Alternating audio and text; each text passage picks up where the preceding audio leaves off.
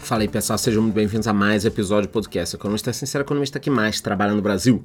E no episódio de hoje falaremos sobre a inflação nos Estados Unidos que deixou o mercado em alerta quando estava quase todo mundo comemorando, veio essa pica. Além disso, abordaremos também o otimismo dos investidores com a Bolsa de Valores brasileira. É isso que eu quero ver. O episódio de hoje está imperdível, só que antes de continuar eu te peço que avalie ele com 5 estrelas no Spotify. Pois é, galera. A inflação anual dos Estados Unidos, o famoso CPI, ficou em 3,1% no mês passado. Segundo dados divulgados na última terça-feira, houve uma alta de 0,3 ponto percentual em janeiro, acima do esperado.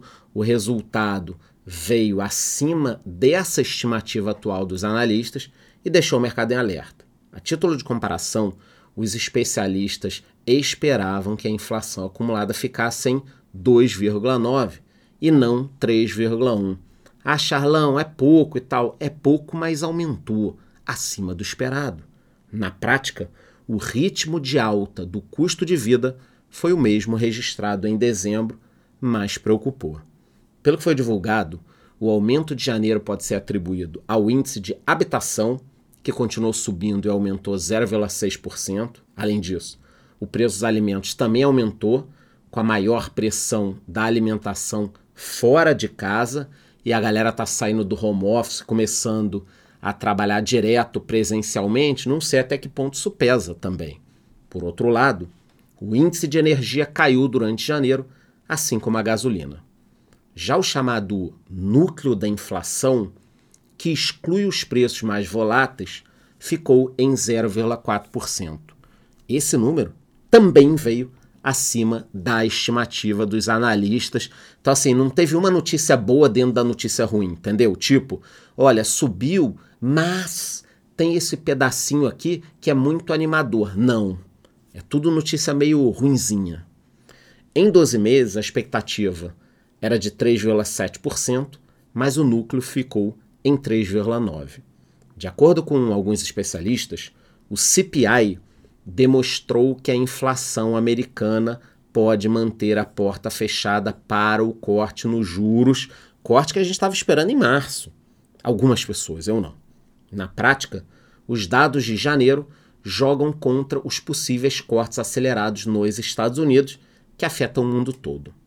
Para quem não lembra, em declarações recentes, o Banco Central americano indicou pouquíssima ou nenhuma disposição em começar o ciclo de queda dos juros em março, como era a expectativa do mercado.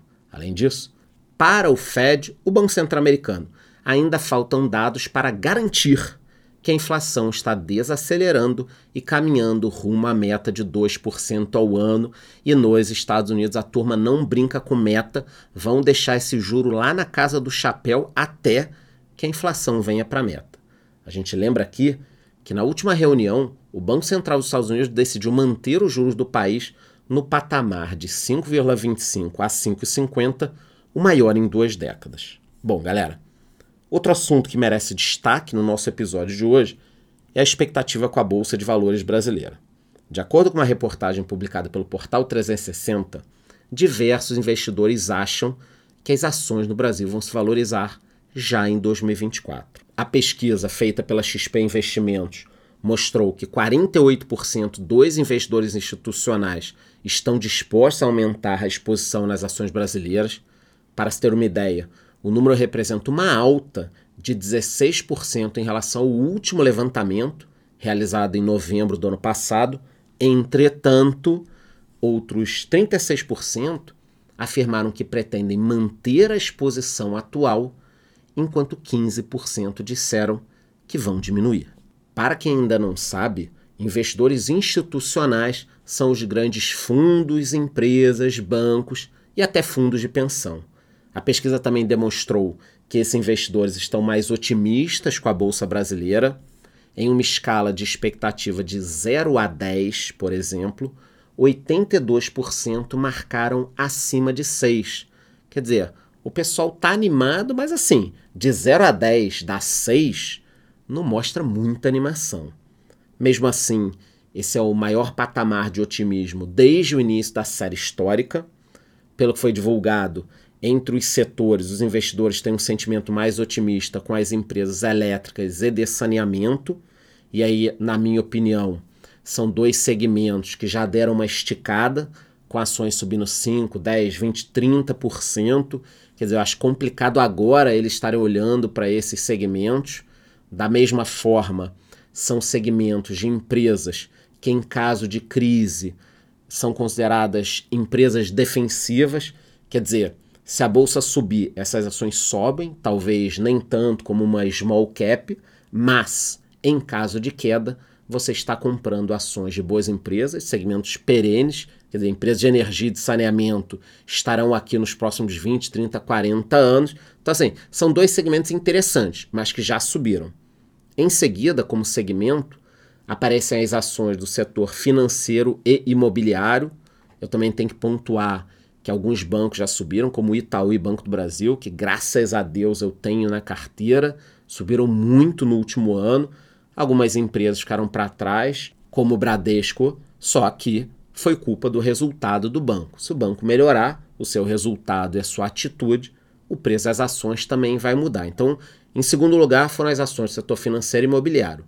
Por outro lado, alimentos, bebidas, saúde e educação são os setores que os investidores institucionais indicaram maior pessimismo, o que a gente tem que ter calma e entender por que, que eles estão pessimistas com esses setores e estão escolhendo setores que já subiram.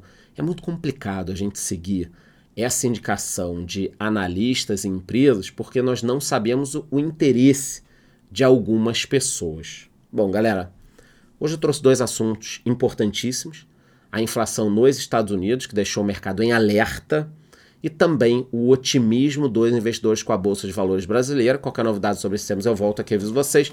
A única coisa que eu te peço é que me avalie com 5 estrelas no Spotify, responda a enquete que eu deixei embaixo e te vejo no próximo episódio.